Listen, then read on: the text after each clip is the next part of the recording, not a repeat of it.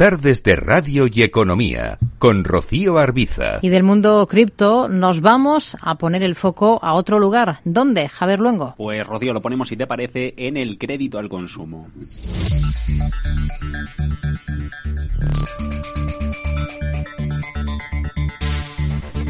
En el que dicen que es un indicador adelantado de la economía que mira cierre de año con más luces que sombras sobre los números de las financieras más relevantes del músculo económico español.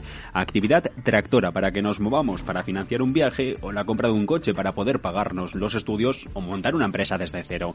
La situación de la que partimos es esta. La inflación obliga, a los españoles, nos obliga a tirar de ahorros. El volumen de depósitos se reduce en octubre con mayor intensidad en un mes desde julio de 2019 y las familias acumulan ya tres meses consecutivos de descensos. Esto no se veía desde 2016. La reducción del ahorro en depósitos y cuentas corrientes alcanza los 5.500 millones en el décimo mes del ejercicio, una cifra más alta, la más alta desde julio de 2019, lo que deja el volumen de colchón de los hogares populares cerca de los casi mil millones de dólares. Y esto lo dice el Banco de España. Así, por crédito al consumo, si les parece, vamos a ir de menos a más con las consecuencias para el tejido económico. En primer lugar, hablamos del impacto corporativo de casi 5.400 millones. Esto es un 0,45% sobre el PIB, con un crecimiento de más de 3 puntos porcentuales si nos comparamos con un año nada representativo, pero que está ahí, el 2020 de la pandemia de la COVID-19.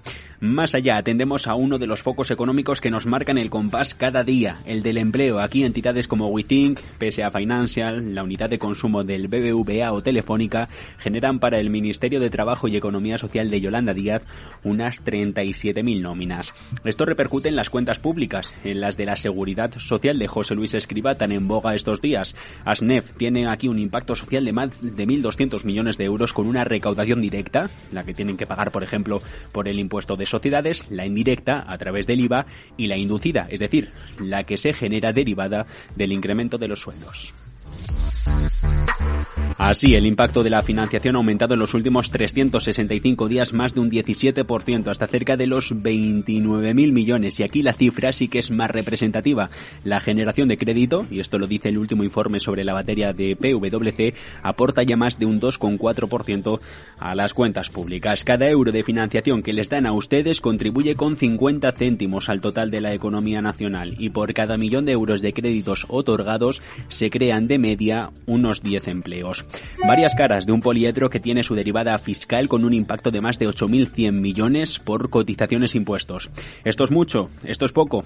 Lo que es es un 18% más que en 2021. ¿Habrá crisis para el sector? Esta es la pregunta del millón fuentes. Nos dicen a Capital Radio que a cierre de año se seguirá hablando de un incremento de la financiación al consumo, pero que todavía hay que ver.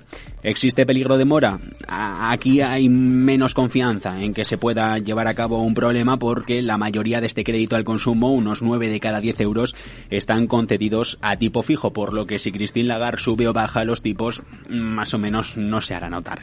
¿Hay problemas? Sí. Tendrá que haber soluciones también. Nos dicen que o bien se incrementa el tiempo de financiación o bien se reducen las cantidades que se les dan a los clientes. Por el impuesto a la banca, también ASNEF ha hablado hoy, habla de problemas para las entidades muchas de ellas se plantean recurrir a los tribunales la decisión del gobierno de Sánchez. Todas las estudian pero no se pronuncian de momento.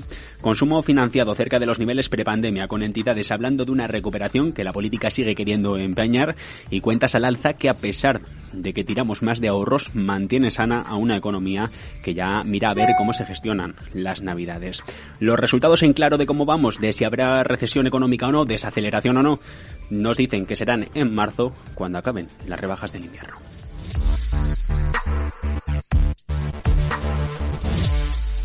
Tardes de Radio y Economía con Rocío Arbiza.